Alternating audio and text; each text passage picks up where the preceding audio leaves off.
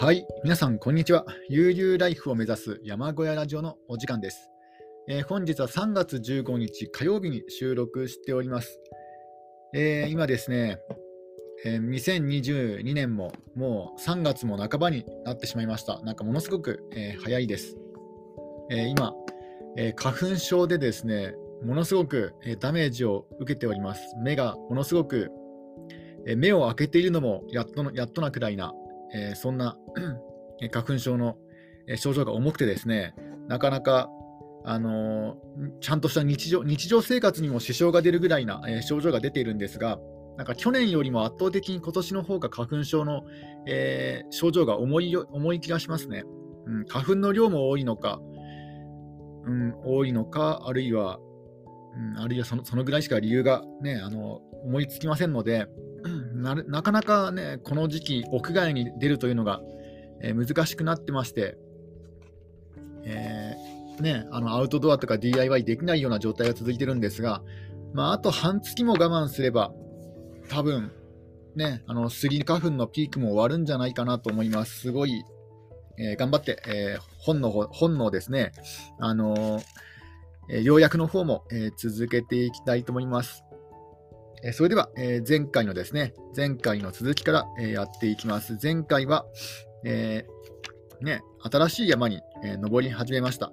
え新しい山はビッグウォールマウンテンですね。あビッグウォールという、まあ、巨大な壁、巨大な岸壁の中のレディーズフィンガー南壁というところところを、え行くことになりました。えこれはですね、あの、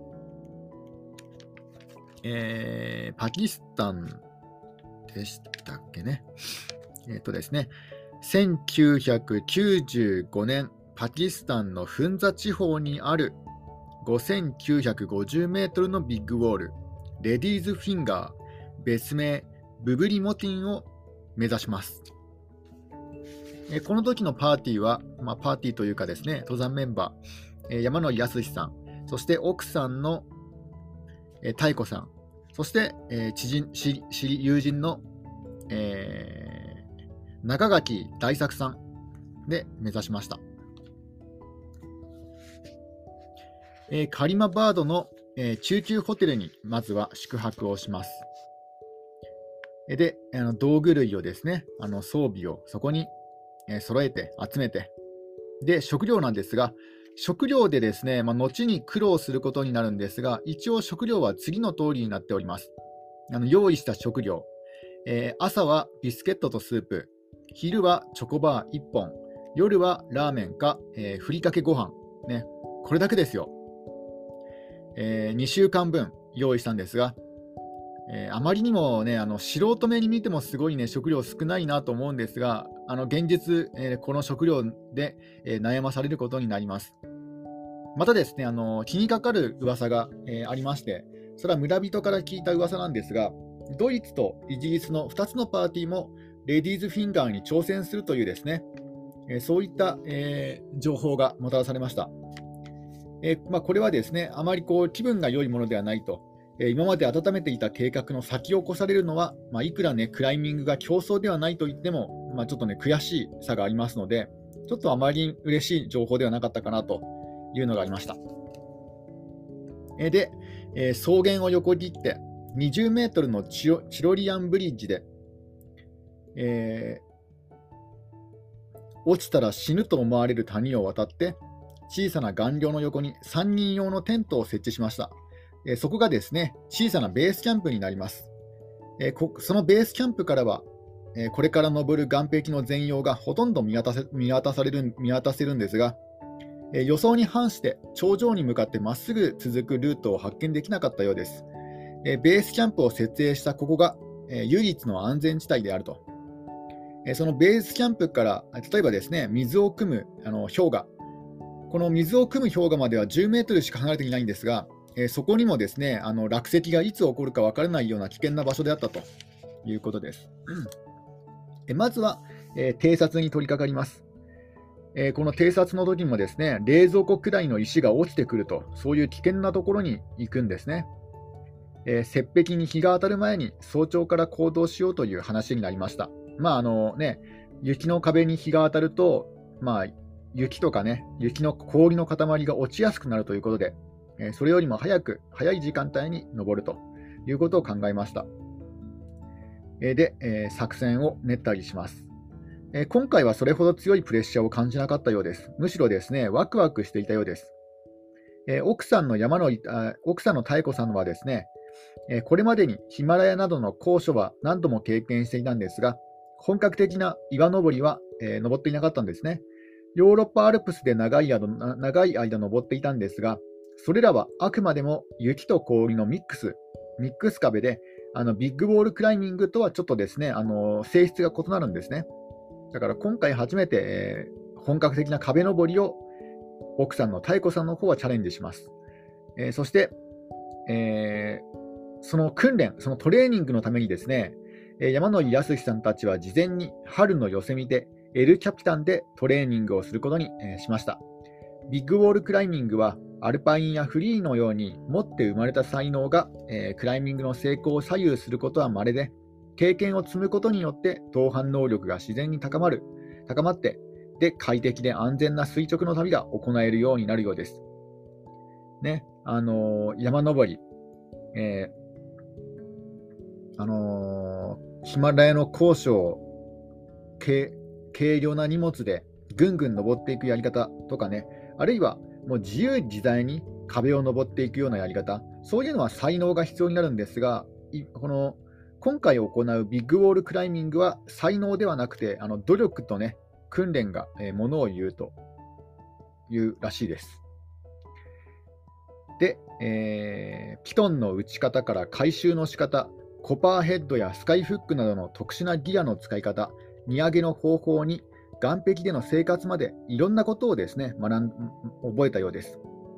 す、えー、べ、て長いルートを登り、長時間岩壁の中で過ごすことにより学べるものだそうですね。だからね、あのえなんだ机上のね、机上の空論ではなくて、えー、こう実体験でしか学べないようですね、岩登りというのは。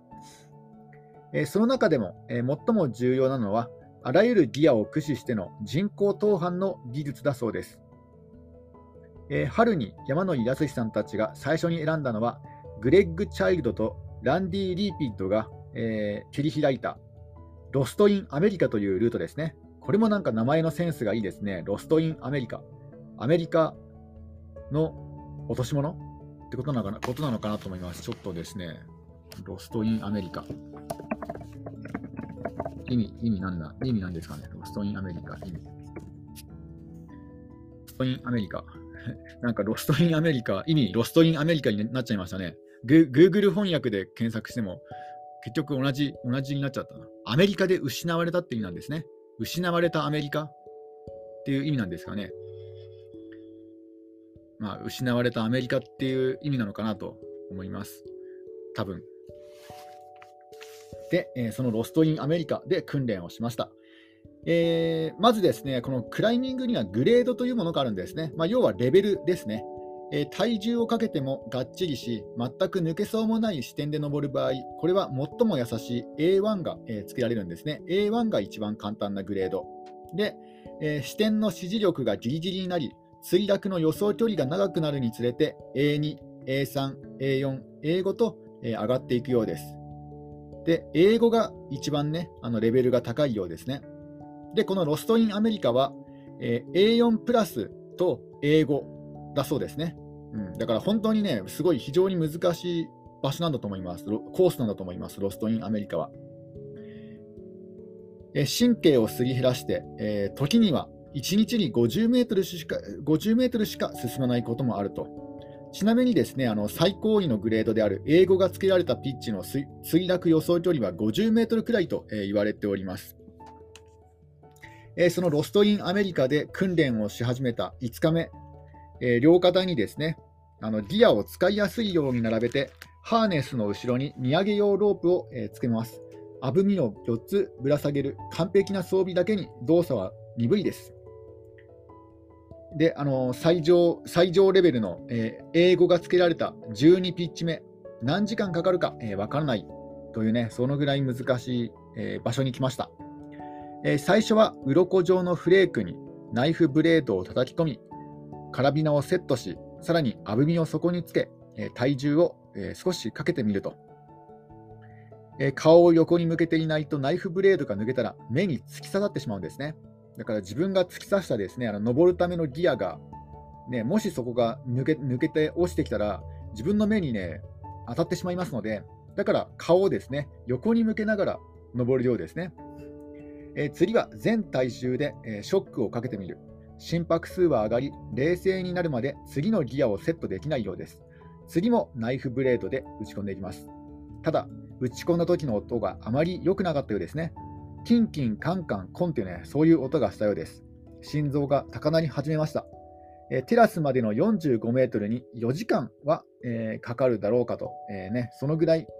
えの計算で登っていきます。え1メートル1メートルに、え集中して登っていきますね。えー、do or fly というですね、あのピーチあのそのルートの中の区間、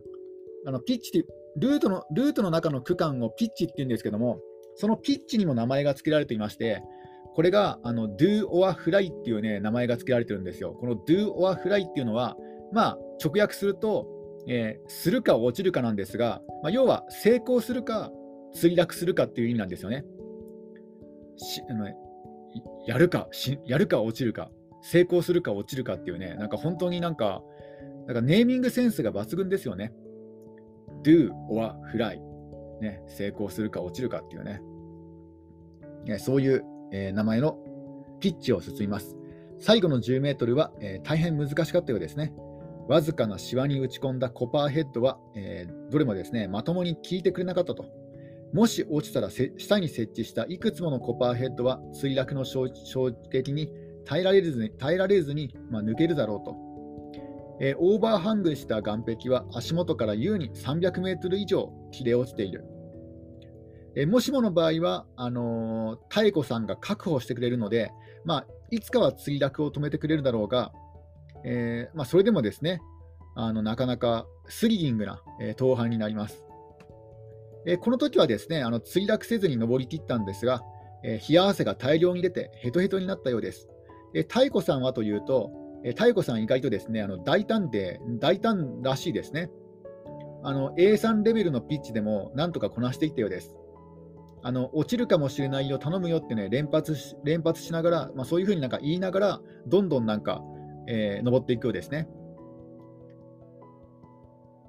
で、この L キャピタンでの5日間の ,5 日間のトレーニングで、山野井康さんは昔の感覚を取り戻して、太子さんもあのマス完全にマスターしたとは言えないものの、ほぼすべてのパターンをえ理解されたようです。ちょっとここでえドリンクを飲みます。え昨日コストコで買ったあのジンジャーエールダイエット、ダイエットジンジャーエールですね。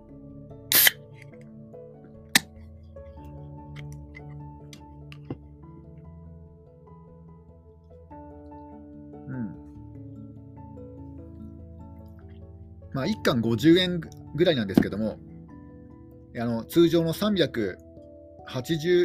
380ミリリットルかな？えー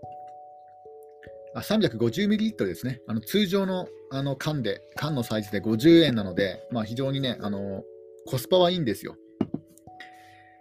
えー、で、えっ、ー、とですね、えー、山野井康さんたち各自、膨れ上がったザックを担ぐと、上を見ながら歩くことは不可能だと。えー、2人が行動しているときは、1人が歩くのをやめ、上部を、上をですね、上を伺いながら、えー、石が落ちてこないと石が落ちてこないようにですね注意を払って、えー、進むようです。もし石が飛び跳ねて転がってきたときは、えー、誰かが叫ばなくちゃいけないんですね。だから、えそんなようにして、え進んだようです、え頭ぐらい。頭ぐらいのサイズの石とか、あるいはですね冷蔵庫ぐらいのサイズの岩が転げ落ちるようですね。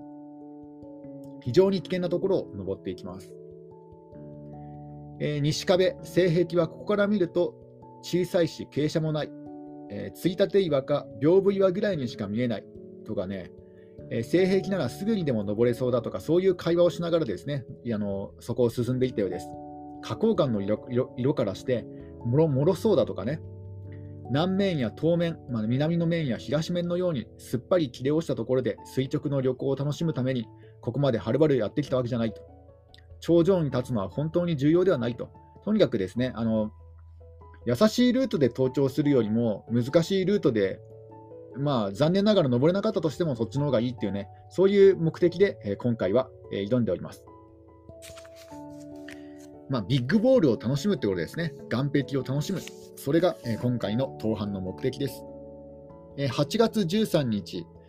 南壁の基部にある3畳ほどのテラスに荷物を集めて、午後からは最初のピッチに取り掛かりました。中垣大作さんが5メートルも登らないうちに浮き浮き浮き石をつかみ、えー、ひらりとする部分場面もあったんですが、すぐにしっかりしたクラックを、えー、人工登板で確実に登っていきました。えー、今回、山野井康さんたちはカプセルスタイルで、え、登っていってます。このカプセルスタイルという方法はですね、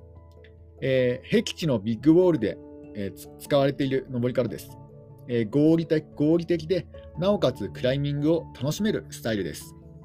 えー、カプセルスタイルというのは、あのポータレッジ、まあ、ポータレッジというのはあの岸壁、岩壁につける、まあ、簡易的なベッドなんですが、まあ、そういうものをですねあのぶら下げてキャンプ地とし、え、3ピッチまたは4ピッチをフィックスした後、まあフィックスというのは、え、固定のことなんですが、まあ、ちょっと進んだらその荷物を運んでちょっと進んだら荷物を運ぶっていうですね、えー、あのポータレッジポータレッジをフィックスしたロープの一番最上部に移動して、すべての道具をですね回収した後に、さらに、えー、3、4ピッチ開いていくっていうね、ちょっと進んで荷物を上げて、えー、荷物を回収してで、そんな感じですね。だからだからカプセルスタイルっていういうと思います。そして、えー、山野康さんが目の細かい赤い花崗岩のクラックを登板する頃、えー、奥さんの妙子さんは取り付きでえ雪を溶かし、水作りを、えして行いました。20リットルの折りたたみ式水筒と25本のコーラのペットボトル40リットル分、これに全部詰めたら60リットル以上になります。だから60キロですね。荷物の重さはあの水分だけで水分だけで60キロになります。これを荷上げするんですね。あの壁の中で雪が取れる可能性は少ないし、5000メートルの山といえども、え、この高さでの脱水症状は行動力と思考能力を低下させる原因になるので、あの水分はとても大切なんですね。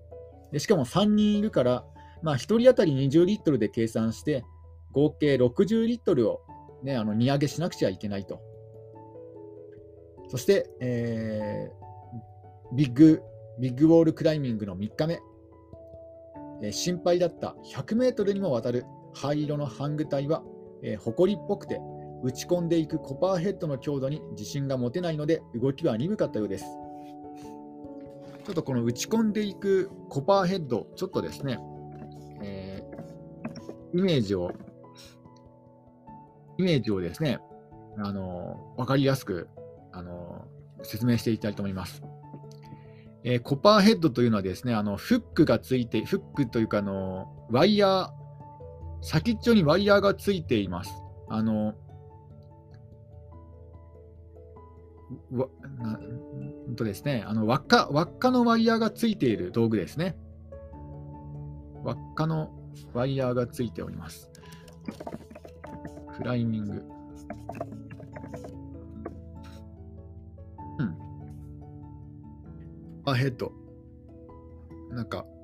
ね、輪の輪のワイヤーですね。輪のついたワイヤーという感じです。で、えそのコパーヘッドをですね、打ち込んでいくわけです。で、えー、オーバーハング、コウモリのように、ね、コウモリのような姿勢でオーバーハングにぶら下がって、えー、誤って石を落としても、岩壁のどこにも当たらず氷河までまっすぐ落ちていく様子を見て見たと。えー、自分がビッグウォールクライミングをしていることで、えー、幸せを感じたようです、え、ナイフブレードを壊れそうな岩に叩き込んでいるときに、誤って30センチ四方の岩を落としてしまいました。ナイフブレードもちょっとですね、検索してみましょうか。まあ、名前の通りナイフのようにとんがった、えーね、打ち込む道具だと思うんですけども、ナイフブレード、クライミング。うん、ままんまその通りですね。ナイフのとようにとんがった打ち込む道具ですね。ちょっとドリンクを飲みます。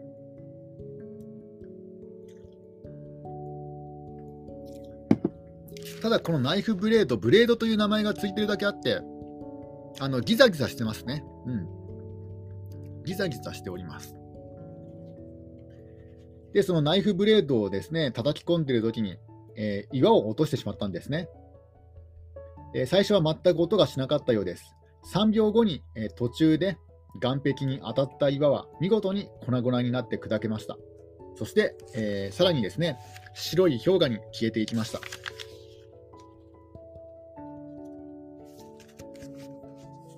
えー、下で確保するパートナーは、えー、山野井康さんがどんなに大きな墜落をしても安全に確実に受け止めてくれるように、えー、安全確保しております。なので、その分は、えその分その点では大安心感はありますね。えクライミングを開始して4日目、山野井康さんのルートよりも右側から登ってくるイギリスの2人組が見え,、ま、見え始めました、え、派手な真っ赤なジャケットを身にまとっております、え、彼らはジム・バイヤーが試みたルートから、え、登っています、えー、イギリス人たちがですねあのこちら側にカメラを向けてくるので山野井康さんたちもあの彼ら彼らのクライミングを撮影しました、え残念ながら会話できるほどは、え距離は近くないようです。え、本来ライバルと呼べるイギリスパーティーなんですが、この大岸壁で他のクライマーが近くにいることは、え、心強くもあり、励みにもなったようです。しかし、え、数日後、彼らは残念ながらレディーズフィンガーの同伴を諦めて、え下山することになりました。えー、これもこれはあの完全な山野康さんのですねあの想像なんですが、まあ、おそらくあのスポンサーから提供されたチョコバーが、チョコバー、ね、チョコバーでなんかあのえー、ベースキャンプだと思うんですけども、ベースキャンプの時に会話をしたっぽいんですよね、なんか話の流れ的に。その話を聞くと、え、朝昼晩チョコバーを食べてるっていうね、そういう話だったらしいんですよ。スポンサーから提供されたチョコバーを朝昼晩ね、食べてるって。だから、その食事がね、食事が原因だったんじゃないかなとかね、そういうことを考えております。ただ、え、山野井康さんたちのチームもですね、決して、え、食料は豊かではないんですね。で、毎日空腹でたまらなかったようです。え、実際にですね、この今回のこのレディーズフィンガーの思い出は、まず一番に、えー、とてもね、お腹が空いていたと、えー、そういうことを思い出すようです。え3台のポータレッジ、まあ、あの岸壁用のベッドなんですが、あの3台のポータレッジはそれぞれ 50, 50センチと、え離れてはいません。すべて手渡しできる距離です。え40センチ ×190 センチのパイプでできたポータレッジ、あ横幅40センチしかないんですね。あの自分のアウトドアマットが横幅60センチぐらいですので、あの今、いつもですね夜寝るときにですねアウトドアマットで寝てるんですよ。で、そのそのアウトドアマットの幅が60センチなので、寝相が悪いと、まあ、大抵そこからですねあの離れてしまうんですが、この岸壁用の、えー、簡易ベッドは横幅が40センチしかないんですね。これ、こんな狭い空間でね、縦幅190センチもあるのに、横幅40センチしかないんですね。なんか意外ですね。で、えー、そういう簡易簡易的な、えー、ベッドなんですが、えー、背中に敷いたマットは薄く、シュラフも薄い、まあ、寝袋も薄いと、え冷たい上昇気流を常に感じたようです。え150キロ近い荷物を荷投げしなければならないので、体の筋肉は、え悲鳴を上げたそうですね。え食事はあの妙子さん、奥さんの妙子さんがコンロに火をつけ、えー、調理しました、えー、フリーズドライのライフをおじやにしたものです。えー、小さなカップ1杯に ,1 杯にもならないくらいの、え、量でした量量ですね。で、そのポータレッジ、まあ、岸壁用の簡易ベッドから、え、手手でですね、手渡しですね、手渡しを、え、します。えーね、受け取るまで絶対に手を離すなよとか、そんなことを言いながら、えー、受け取ります、えー、コッヘルも軽い。中身は少し塩味をつけたおかゆのようなもので、えー、茶碗に1杯分、えすぐに食べたい衝動に駆られるんですが、え食べてしまうのがもったいないような感じがして、えすぐには口に運べなかったようですね。え大きめのスプーンで5回すくうと空っぽになってしまうぐらいの量だったようです。20秒であっけなく夕食が終わってしまいます。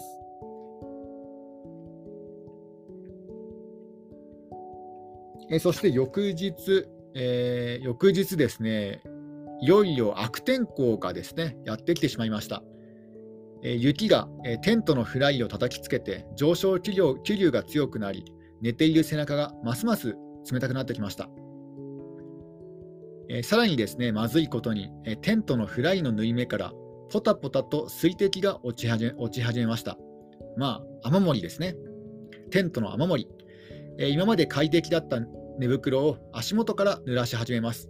え寝袋をしまわなくてはと、えビニール袋に乾いている衣類などと一緒に寝袋を押し込む頃には、さらに激しく雪がフライを叩きつけるようになりました。え日本にいるときにですね、ちゃんとフライに水をかけるテストをしておけばよかったと、ちょっとここで後悔をしております。え翌朝も雪が降り続きます。えー、もうね、ここで山野康さんは我慢の限界限界が来ます。えー、いつものですね、あのー、いつもの悪い病気が出てしまったと、テンションが上がりすぎてしまうというですね悪い病気が病気を持ってるんですね。まあ、せっかちってやつですね。えー、今日登ろうよ。山野康さん康さん自身がリードするので、えー、確保してくれるだけでいいから今日登ろうっていうね、そういうことを言い出します。えー、妙子さんはもう少し待った方がいいよと、えー、言います。え、ただ、山野康さんはすでにあの準備を始めていました。え、クライミングギアの上に降り積もった雪を溶けて、凍ったスパゲッティのように絡みついたロープをイライラしながらほどき、人工登板で登り出しました。えー、ディエードルには上部からひっきりなしに雪が落ちてきます。このディエードルというのは、確かあの本をですね、本をこう立てかけたような、そういった形のあの岸壁だった気がします。ちょっとですね、一応念のため調べますね。もうなんか3回ぐらいこのディエードル確認してますので、えー、ディエードルはですね、ディエードル、本を開いて立てたような携帯の岸壁を当たってましたね。うん。もうさすがに覚えちゃいましたよ。えー、で、そのディエードルをです、ディエードルからですね、ひっきりなしに雪が落ちてきました。スピードは上がらなかったんですが、えー、上空は少し青空も覗くようになりました。内心、やっぱり登って正解だと思いながら登りました。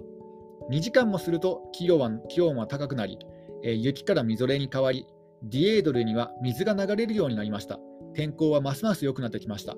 そして、昼になる頃には青空も太陽も覗いて、えー、再び頂に向けてフル活動し始めます。えー、当半10日目、16ピッチ目、レディーズフィンガー当半で最も印象深いクライミングになります。えー、花崗岩の剣壁、まあ、あの垂直あ水壁、水壁あの、垂直の壁ですね。花崗岩の水壁をフリークライミングすると。えー、あまりにも重く摩擦力に自信が持てないダブルのプラスチックブーツ、えー、小さなナッツを時々決めては、このナッツというのもあれですね、あの打ち込むためのクライミングの道具ですね、えー、ナッツを決めては、え頭を使う複雑な動作を必要としました。え傾斜は80度もないありませんが、手がかりは、え外に傾いた1センチほどのホールドばかりで、まあ、ホールド、まあ、要はですねあの手とか足を足でつかめるようなそういった出っ張り、それが1センチほど、えー、それらは埃っぽかったと、えー、多くの微妙な動作が必要なのに、いちいち砂を落としてから掴まなくちゃいけなかったいけなくなったようですね。えー、集中はしていたんですが、危うく東からの風でバランスを崩しそうになります。え、一瞬諦めて落ちてしまおうかとも思ったようです。え、ロープいっぱい50メートルの場所で、え、手がかりのないテラスにマントリングで這い上がります。マントリング、ここでもまた新しいなんかよくわからない、ね、言葉が出ましたね。マントリング。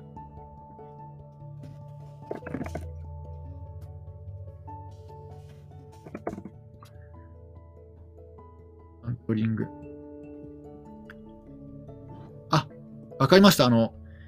なんだ、岩岩登りをやっていて、こう一番最後にこう、ね、自分の体を押し上げて、登り、登るじゃないですか。そういうのをマントリングっていうんですね。マウント、マウントですね。マントリング。えー、まあ、まあ、そういうことを、えして、登っていきます。で、えテラスにそうやって這い上がりました。えで標高は、え5800メートルの地点です。え今日はですね、ここで終わりにします。